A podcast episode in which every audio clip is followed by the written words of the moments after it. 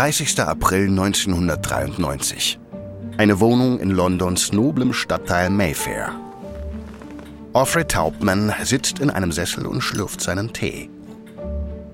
Der 69-jährige Amerikaner ist der Vorsitzende eines der größten Auktionshäuser der Welt, Sotheby's. Hinter Taubmans freundlichem Lächeln verbirgt sich ein gewiefter Geschäftsmann. Ihm ist es zu verdanken, dass Sotheby's sich ein Jahrzehnt zuvor vor dem Ruin retten konnte. Er lächelt hinüber zu seinem Gast, Sir Anthony Tennant. Der Brite ist seit kurzem Vorsitzender des Auktionshauses Christie's, also des größten Rivalen von Sotheby's. Die beiden sind erbitterte Konkurrenten. Die Rivalität von Sotheby's und Christie's reicht bereits Jahrhunderte zurück. Taubmann beginnt das Gespräch.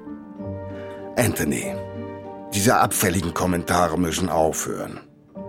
Warum macht sich Christie's in der Presse immer über Sotheby's lustig? Der Brite Tennant blickt Taubman durch seine quadratische Hornbrille an. Er bewegt sich elegant, um seine Abstammung aus dem englischen Adel zu betonen.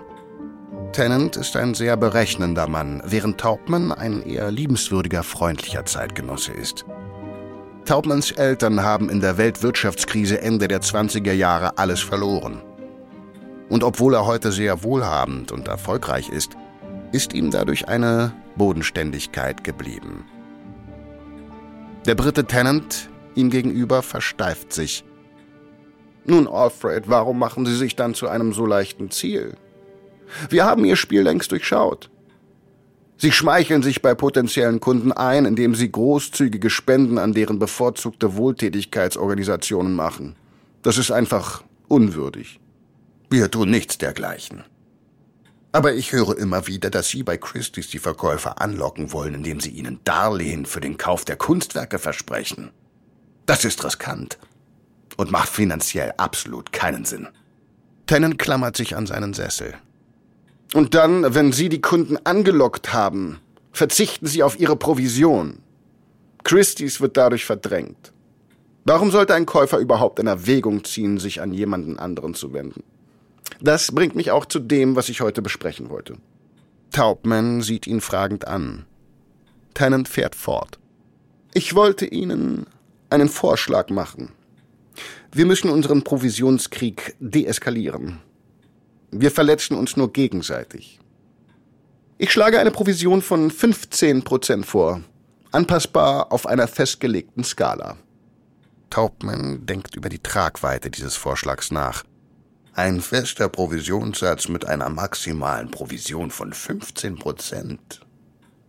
Wir schaffen also die Provisionsverhandlungen ganz ab? Tennant nickt. Genau. Wenn also ein Kunde oder eine Kundin zu uns kommt, sagen wir, tut mir leid, das ist die Provision und Sie müssen sie akzeptieren.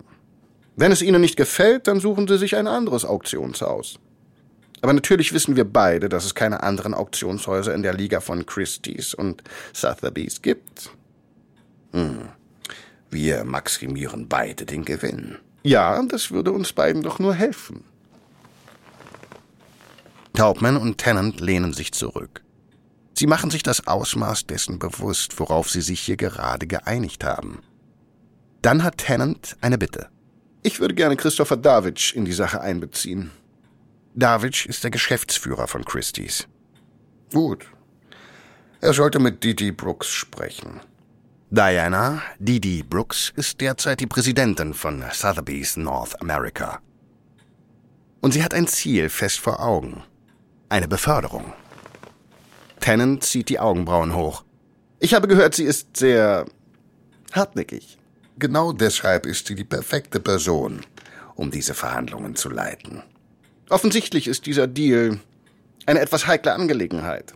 Es wäre also klug, dass die Sache unter uns Vieren bleibt. Da stimme ich zu. Das ist im besten Interesse aller. Ich werde mit Darwich sprechen und ihn wissen lassen, dass er einen Anruf von Brooks erwarten kann. Die beiden Männer schütteln die Hände. Was die Vorsitzenden soeben besprochen haben, ist mehr als ein Friedensabkommen. Sie haben soeben zugestimmt, geheime Preisabsprachen zu treffen. Ein schweres Wirtschaftsverbrechen.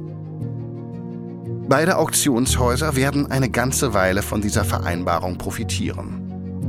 Doch schon bald wird der Tag kommen, an dem Taubman und Tennant sich für ihre Verbrechen verantworten müssen, nachdem sie von denen verraten worden sind, denen sie am meisten vertrauen.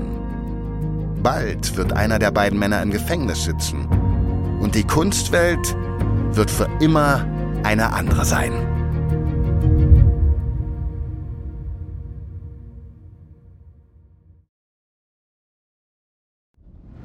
Ich bin Marc Ben Puch und das ist Kampf der Unternehmen von Wandery.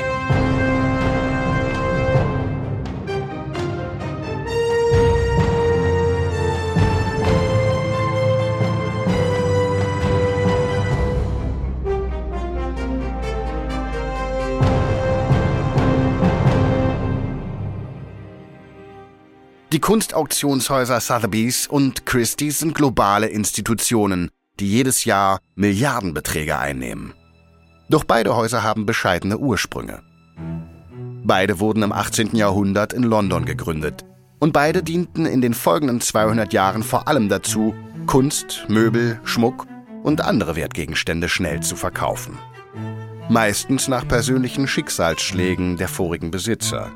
Insider der Branche sagen, dass die Welt der Auktionen von den drei S bestimmt wird. Sterben, Scheidung und Schulden. Doch die Reputation der Auktionshäuser wurde edler und exquisiter, als sie sich in den 1950er Jahren an den Verkauf impressionistischer und moderner Kunst wagten. Damit wurden Kunstauktionen zu glamourösen Luxusveranstaltungen. Sie ließen die Menschen nach Luft ringen angesichts der enormen Summen, die dort für Meisterwerke gezahlt wurden. Im Laufe der nächsten Jahrzehnte gewannen die Auktionshäuser an Bedeutung. Und in den letzten Jahren bieten immer mehr Geschäftsleute aus Asien und dem Mittleren Osten bei den Auktionen mit. Heimlich aus der Ferne, per Telefon. Sie zwingen so öffentliche Museen mit steigenden Preisen zu konkurrieren. Sotheby's und Christie's haben dazu beigetragen, die Preise für Kunst in astronomische Höhen zu treiben. Doch sie wollten mehr. Sie wollten die Kunstwelt ein für allemal beherrschen und wären daran fast zerbrochen. Dies ist Folge 1. Zum ersten.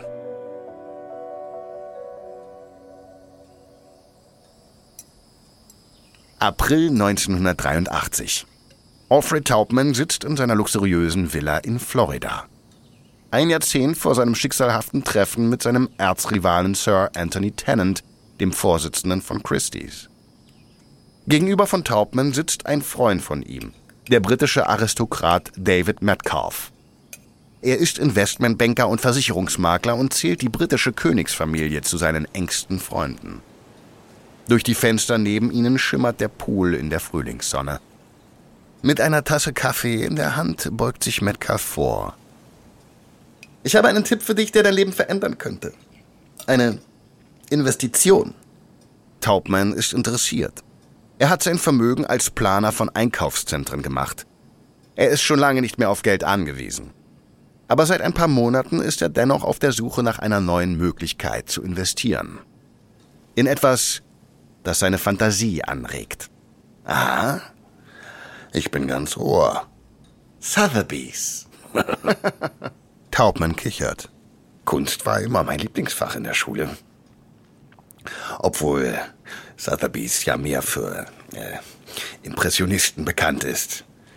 Ich mag mehr moderne Kunst aus der Mitte des Jahrhunderts.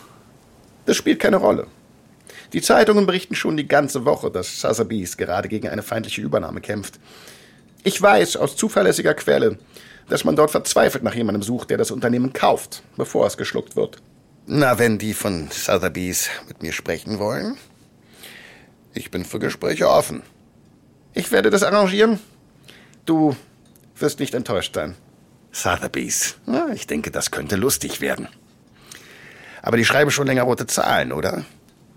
Deshalb sind sie ja Kandidat für eine Übernahme geworden. Ja, das stimmt. Das Haus hat letztes Jahr Geld verloren. Aber trotzdem, jedes Jahr werden mit Kunst 25 Milliarden Dollar umgesetzt. Denk an all das ungenutzte Marktpotenzial. Wenn ich da einsteige, würde ich Kunstauktionen aber eher wie den normalen Einzelhandel sehen. Denn von Einzelhandel verstehe ich was. Als Vermieter und Investor. Wenn man mal darüber nachdenkt, ist der Verkauf von Kunstwerken nicht so anders als der Verkauf von Limonade. Nach monatelangen Verhandlungen kauft Hauptmann am 19. September 1983 Sotheby's für 139 Millionen Dollar. Umgerechnet mehr als 420 Millionen Euro. Auf den ersten Blick wirkt es wie eine schlechte Investition. Sotheby's hatte im Jahr zuvor 5 Millionen Verlust gemacht. Aber Taubman ist gelangweilt von Immobiliengeschäften und fasziniert von der Romantik der Kunstwelt. Er kann es kaum erwarten, allen zu beweisen, dass der Kauf von Sotheby's ein gutes Geschäft war.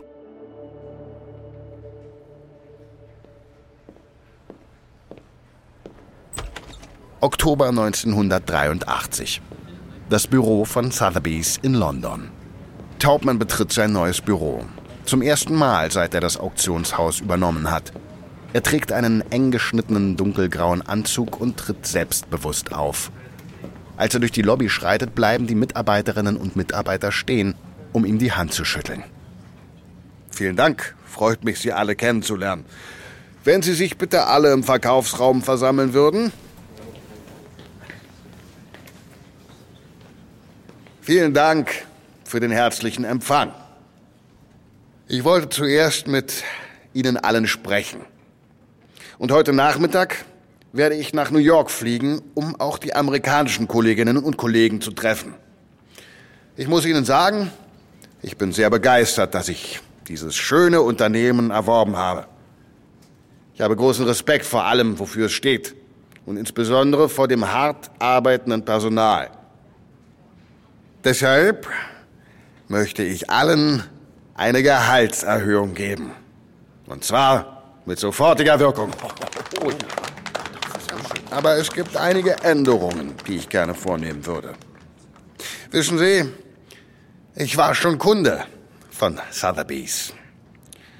Und ich bin in meinem ganzen Leben noch nie so von oben herab behandelt worden. Obwohl die Behandlung bei Christie's verdammt nah dran war. Aber all das soll sagen, dass wir nicht hier sind, um Kunden zu verprellen. Ich möchte, dass Sie versprechen, dass sich Ihre Umgangsformen verbessern. Dass Sie zeigen, dass Ihnen die Meinung der Kundschaft am Herzen liegt. Ihr Fachwissen steht außer Frage. Aber Sie sind in einem Dienstleistungsunternehmen tätig. Und wenn Sie nicht nett zu unseren Kundinnen und Kunden sein können, gehören Sie nicht hierhin. Sie alle wissen, dass ich kaum Ahnung von Kunst habe. Oder von Auktionen. Im hinteren Teil des Raumes beraten sich zwei Angestellte leise. Ernsthaft? Dieser amerikanische Kunstbanause belehrt uns über Etikette? Ja, der, der, kommt halt aus einem Einkaufszentrum. Was weiß der schon über die Kunstwelt? Auktionshaus der Welt gelten sollten. Ich bin nicht hier, um Ihnen zu sagen, wie Sie Ihre Arbeit machen sollen. Sie sind die Expertinnen und Experten. Ich vertraue Ihnen. Und ich schaue optimistisch in die Zukunft von Sotheby's.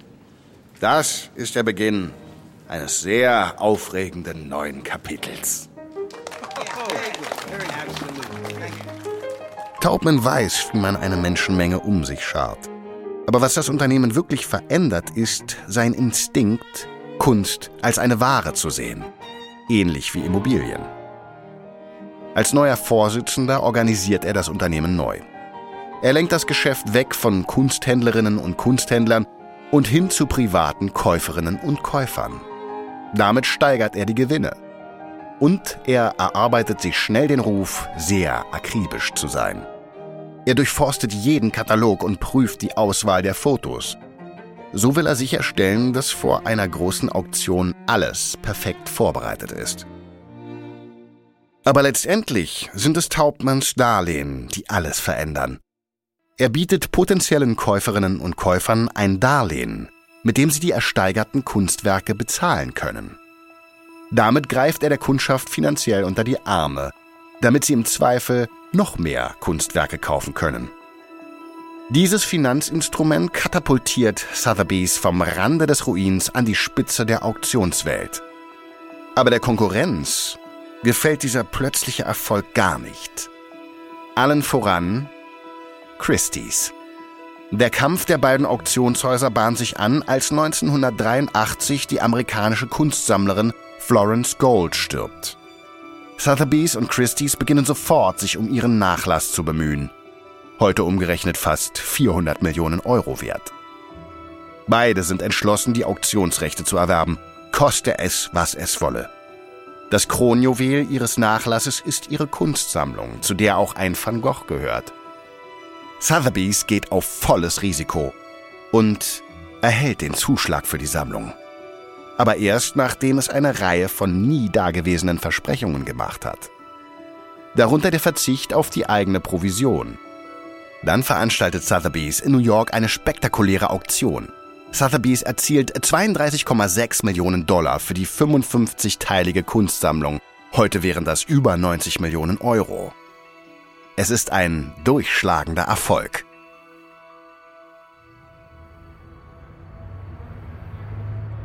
Juli 1985. Der Hauptsitz von Sotheby's in New York. Taubman sitzt in seinem Büro und sieht sich einen Katalog für eine bevorstehende Auktion an. Didi Brooks betritt Taubmans Büro. Sie ist Mitte 30, 1,80 groß und blond. Brooks hat sich in den letzten Jahren bei Sotheby's schnell hochgearbeitet und ist derzeit COO, Chief Operations Officer. Sie leitet also das operative Geschäft. Brooks wendet sich an Taubman. Die geschätzten Verkaufszahlen für diese Saison sind da. Taubman beugt sich vor. Und? 642 Millionen. Ein Anstieg von 17 Prozent gegenüber der letzten Saison. Und bei Christie's? Mit 475 Millionen der höchste Wert aller Zeiten, aber ein Anstieg von nur 8 Prozent. Das sind phänomenale Neuigkeiten. Christie's wird zurückschlagen. Unsere Gewinne werden ihnen richtig Feuer unterm Hintern machen. Ich kann es kaum erwarten. Sollen Sie mal versuchen, zurückzuschlagen. Christie wird alles versuchen, um zurückzuschlagen. Das Auktionshaus beginnt aggressiver zu agieren bläht die eigenen Verkäufe auf und gibt alles, um Sotheby's wichtige Auktionen wegzuschnappen. Christie's will Sotheby's nicht demütigen, aber sie wollen endlich die Nummer 1 werden.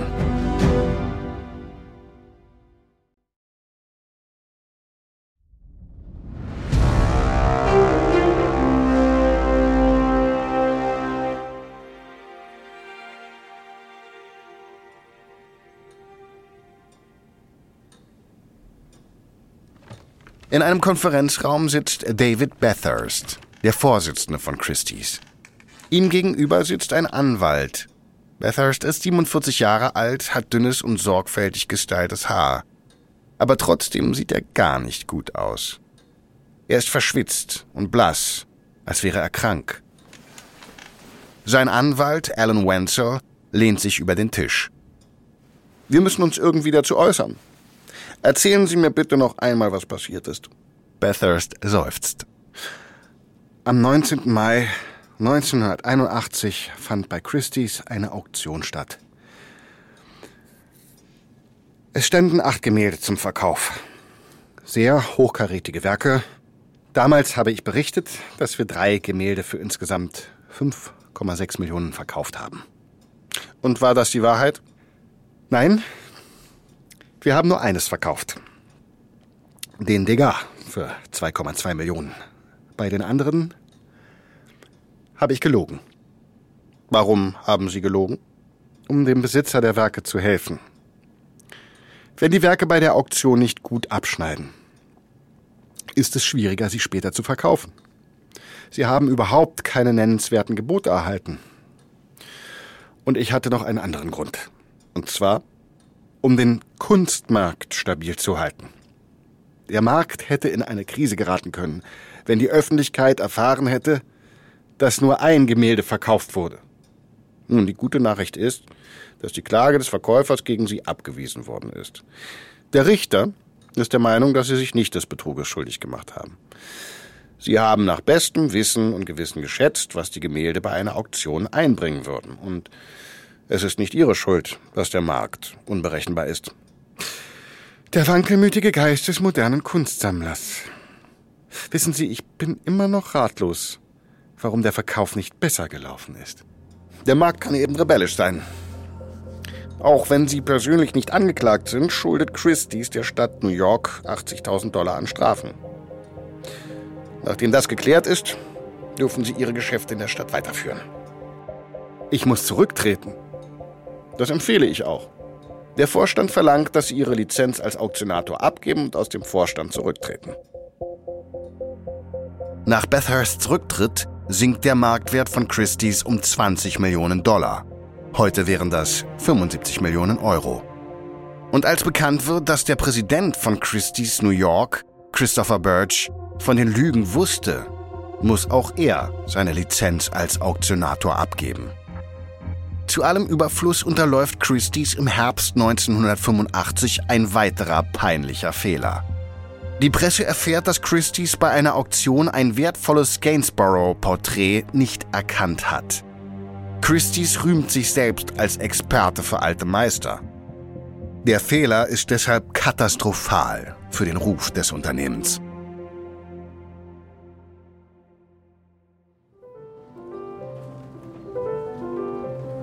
30. März 1987, London. In einem Raum des Auktionshauses Christie's tragen zwei mit weißen Handschuhen bekleidete Wachleute ein Gemälde auf die Bühne. Die Menge im Raum sieht ihnen dabei zu. Das Gemälde ist Van Goghs Sonnenblumen. Auf einer 39 mal 30 cm großen Leinwand reflektieren die goldgelben Farbtöne das Licht.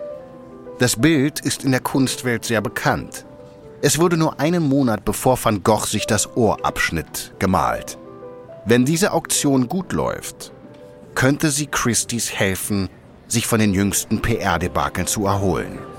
Fast 500 potenzielle Käuferinnen und Käufer füllen den Auktionssaal. Über eine Videoübertragung verfolgen in den angrenzenden Räumen weitere 600 Gäste das Geschehen. Charles Alsop, der Vorstandsvorsitzende von Christie's betritt die Bühne. Heute Abend ist er nicht nur Vorsitzender, sondern auch Auktionator. Er tritt an das Mikrofon heran. Guten Tag, meine Damen und Herren. Wir eröffnen die Versteigerung bei 5 Millionen Pfund. Sofort meldet sich jemand aus dem Publikum zu Wort. 5 Millionen 500.000. 6 Millionen. Im hinteren Teil des Raumes beobachten zwei Kunstliebhaber die Szene. Erstaunlich, dass Christie so ein hochkarätiges Gemälde wie Sonnenblumen hat. Sein Freund beugt sich vor. Ich weiß.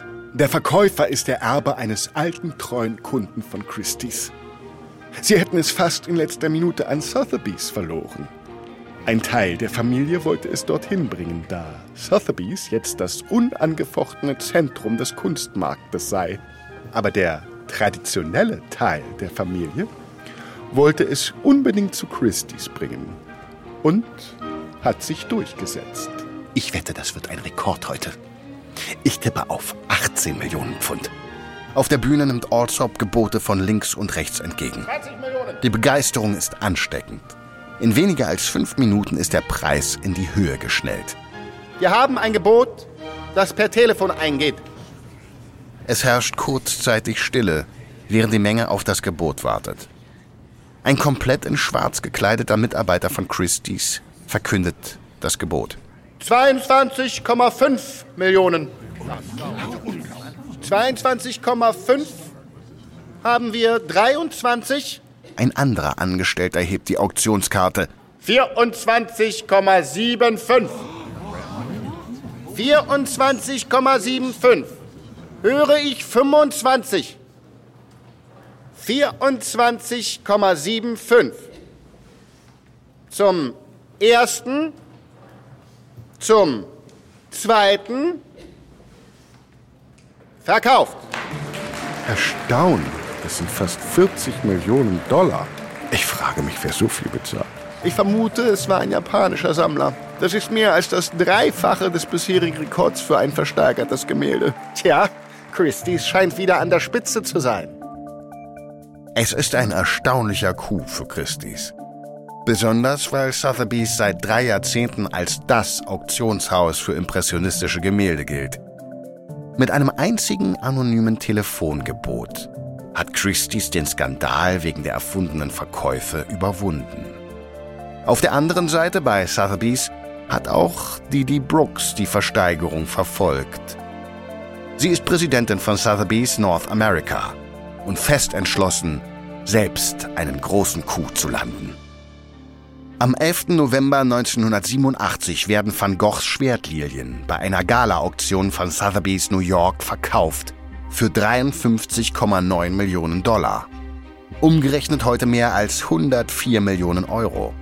Damit ist der nur acht Monate zuvor bei Christie's aufgestellte Rekord gebrochen. Der Käufer ist Alan Bond, ein australischer Immobilienmogul. Doch es stellt sich heraus, dass der neue Rekord schnell zum Flop geraten wird.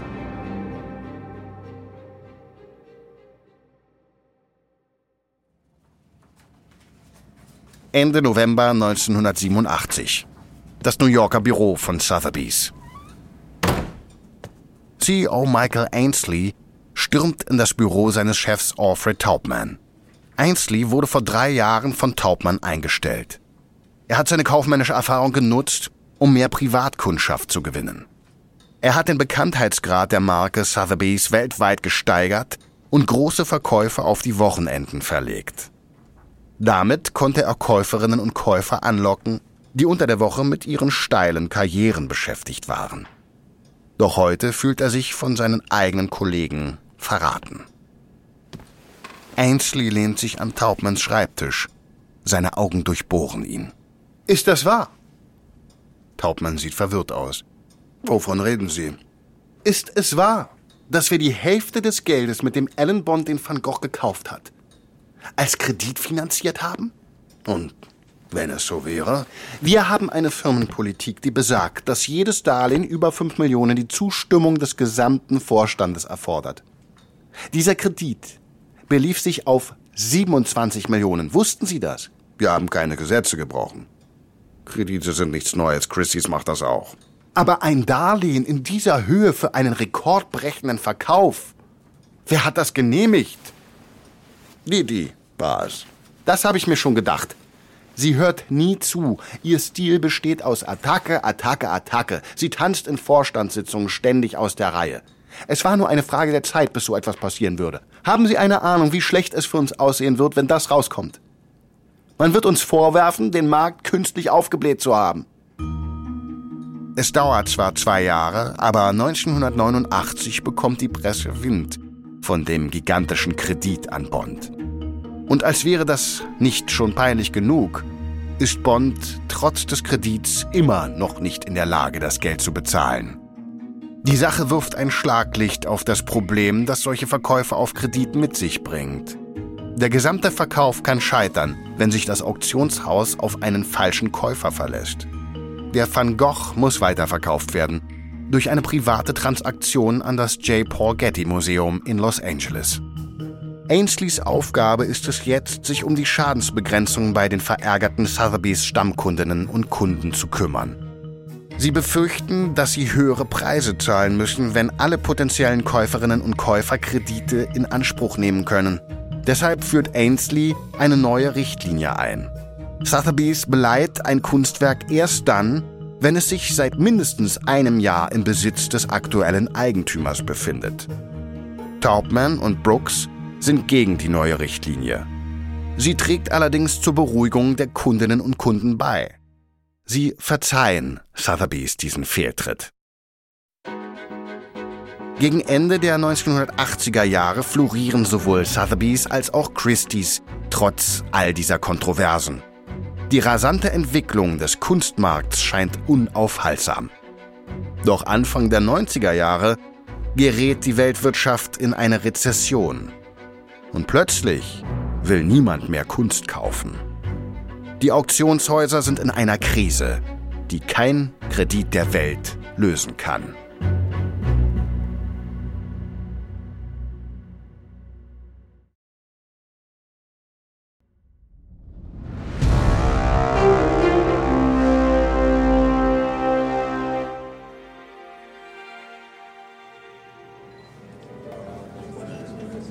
Fünfzehnter Mai 1990, New York City. Im Hauptgebäude von Christie's. Im Auktionsraum drängen sich die Bieterinnen und Bieter. Fast alle halten Champagnergläser in den Händen und schauen gespannt auf die Bühne. Dort steht Christopher Birch, der Präsident von Christie's New York. Er blickt über seine Drahtbrille in die Menge. Er ist der Auktionator des Abends und freut sich besonders darauf, das nächste Kunstwerk vorzustellen. Als nächstes haben wir das Porträt des Dr. Gachet von Vincent van Gogh. Dieses Gemälde zeigt Paul Ferdinand Gachet, einen Arzt, der van Gogh in seinen letzten Lebensjahren betreute. Es wurde 1890 gemalt, kurz vor dem Selbstmord des Künstlers. Und viele sehen darin auch ein Selbstporträt van Goghs. Ein Werk in absolut tadellosem Zustand. Wir beginnen mit einem Gebot von 20 Millionen Dollar. Es scheint alles seinen Gang zu gehen. Aber im hinteren Teil des Saales sitzen der Vorsitzende von Christie's Charles Alsop und der Leiter von Christie's London, Christopher Davidge, und machen besorgte Gesichter. Alsop beugt sich zu Davidge hinüber. Fast alle Bilder heute Abend sind unter ihrem geschätzten Wert verkauft worden. Hoffentlich reißt der Gachet das Ruder herum. Vor sechs Monaten wäre es undenkbar gewesen, dass Bilder unter Wert verkauft werden. Der Markt verändert sich. Aber wir haben immer noch den Manet und den Toulouse-Lautrec. Ich würde nur zu gern den Van Gogh-Rekord von Sotheby's schlagen. Vorne auf der Bühne nimmt Birch voller Enthusiasmus die Gebote entgegen. 50 Millionen! Höre ich 51! Ein Bieter hebt seine Auktionskarte. 51! Höre ich 52! Ein weiterer Bieter hebt die Hand. Das sind 52! Höre ich 53! Noch ein Bieter hebt seine Auktionskarte. Davidsch richtet sich auf. Das Bieten geht in atemberaubendem Tempo weiter. Bis der japanische Geschäftsmann Hideto Kobayashi, Leiter der Kobayashi-Galerie in Tokio, die Hand hebt, um sein letztes Gebot abzugeben. Das sind 82,5 Millionen. Zum ersten, zum zweiten, verkauft. Am Ende des Abends nimmt Christie's 269,4 Millionen Dollar ein. Ein Rekord für das Auktionshaus. Aber diese Zahl liegt immer noch innerhalb der Schätzungen für alle zum Verkauf stehenden Kunstwerke des Abends. Es ist sogar etwas peinlich für das Haus, dass 23 der 81 Kunstwerke nicht verkauft werden konnten. Und weitere 22 Kunstwerke unter ihrem geschätzten Wert verkauft wurden. In den letzten fünf Jahren erlebte der Kunstmarkt einen scheinbar unaufhaltsamen Boom. Doch die Achterbahnfahrt der heutigen Auktion ist ein Signal, dass der Boom vorerst vorbei sein könnte. Doch trotz des Abkühlens des Kunstmarktes brennt die Rivalität zwischen Sotheby's und Christie's weiter wie eh und je.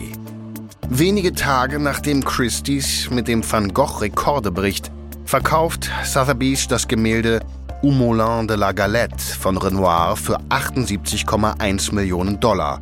Heute wären das 133 Millionen Euro. Doch im Juni gibt es weitere Anzeichen für eine Krise.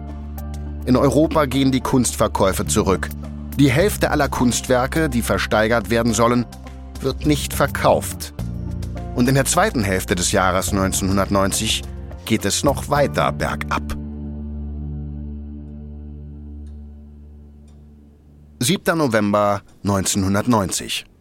Das Büro von Sotheby's New York City. Alfred Taubman und Didi Brooks treffen sich in Taubmans Büro. Der Vorstandsvorsitzende sieht aus, als ob er nicht geschlafen hätte. Sie waren gestern Abend lange auf einer Auktion. Aber es gab wenig Grund zu feiern. Das ist schlecht. Sehr schlecht sogar.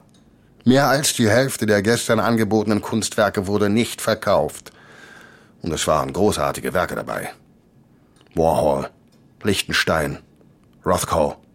Laut Prognose hätten wir gestern zwischen 39 und 52 Millionen einnehmen sollen. Wir sind bei knapp unter 20 gelandet. Die Rezession hat auch den Kunstmarkt schwer getroffen. Das ist peinlich. Wir machen eine feierliche Gala-Auktion inmitten einer Rezession. Jetzt stehen wir wie Trottel da. Die Gala-Auktion ist nicht das Problem. Wir dürfen niemals den Glamour und das ganze Tamtam bei den Auktionen weglassen. Sonst wird das ganze Geschäft furchtbar langweilig und unattraktiv. Naja, Christie's veranstaltet heute Abend eine eigene Auktion. Ich bezweifle, dass das besser laufen wird. Die Angebote sind ähnlich. Warhol und Pollock. Die Kunstwelt wird sehr genau hinschauen. Wenn Christie's auch so schlecht abschneidet, ist das ein schlechtes Zeichen für uns alle. Aber falls die Auktion ein Erfolg wird, wächst der Druck auf uns. Wir müssen uns auf die Ford-Auktion konzentrieren. In einer Woche wird Sotheby's die Kunstsammlung des Enkels von Henry Ford versteigern. Henry Ford II. Sotheby's hat den Ford-Erben über 50 Millionen für die 35 Kunstwerke garantiert.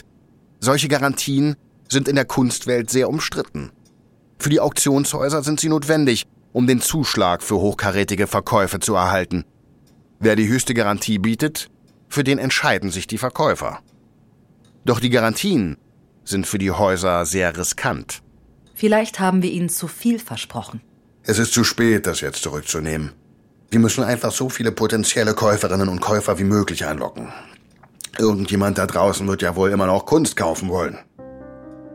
Der Verkauf bei Christie's in dieser Nacht ist fast so enttäuschend wie der bei Sotheby's.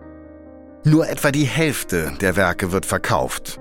Und das für 10 Millionen unter der pessimistischsten Prognose.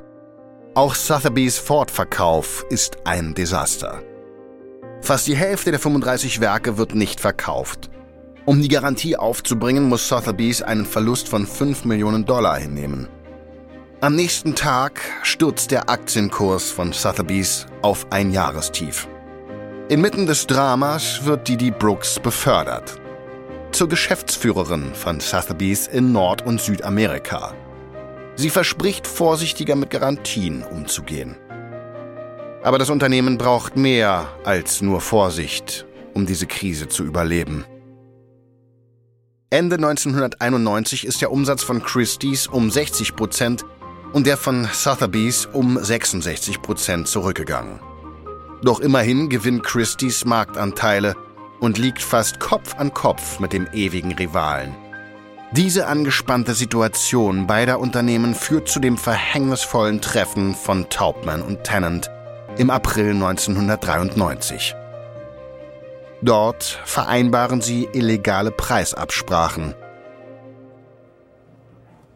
Später am selben Tag besucht Tennant das Büro von Christopher Davidge, dem Geschäftsführer von Christie's. Kommen Sie herein. Tennant tritt ein. In der Hand hält er drei Seiten mit handschriftlichen Notizen. Er schließt die Tür hinter sich.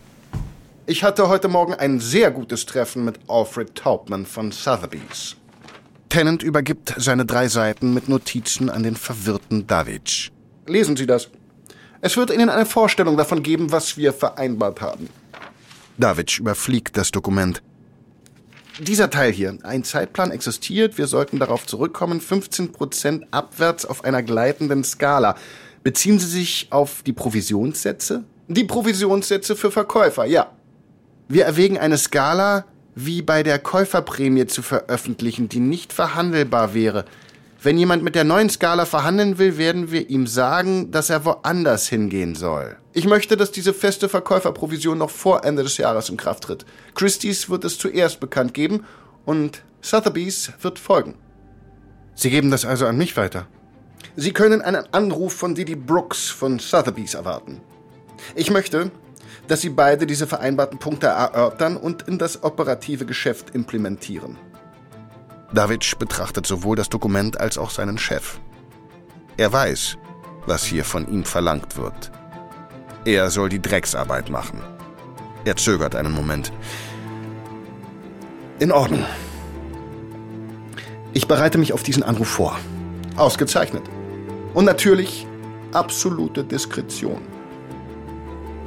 Damit sind die beiden Auktionshäuser mittendrin in kriminellen Preisabsprachen. In unserer nächsten Folge beginnen Brooks und Davidge mit einer ganzen Reihe geheimer Treffen und setzen schließlich ihre Pläne zur Steigerung des Gewinns in die Tat um. Doch es wird nicht lange dauern, bis die Behörden darauf aufmerksam werden. Und aus der kriminellen Kooperation der beiden Auktionshäuser wird schnell ein Überlebenskampf, bei dem jeder für sich allein kämpft.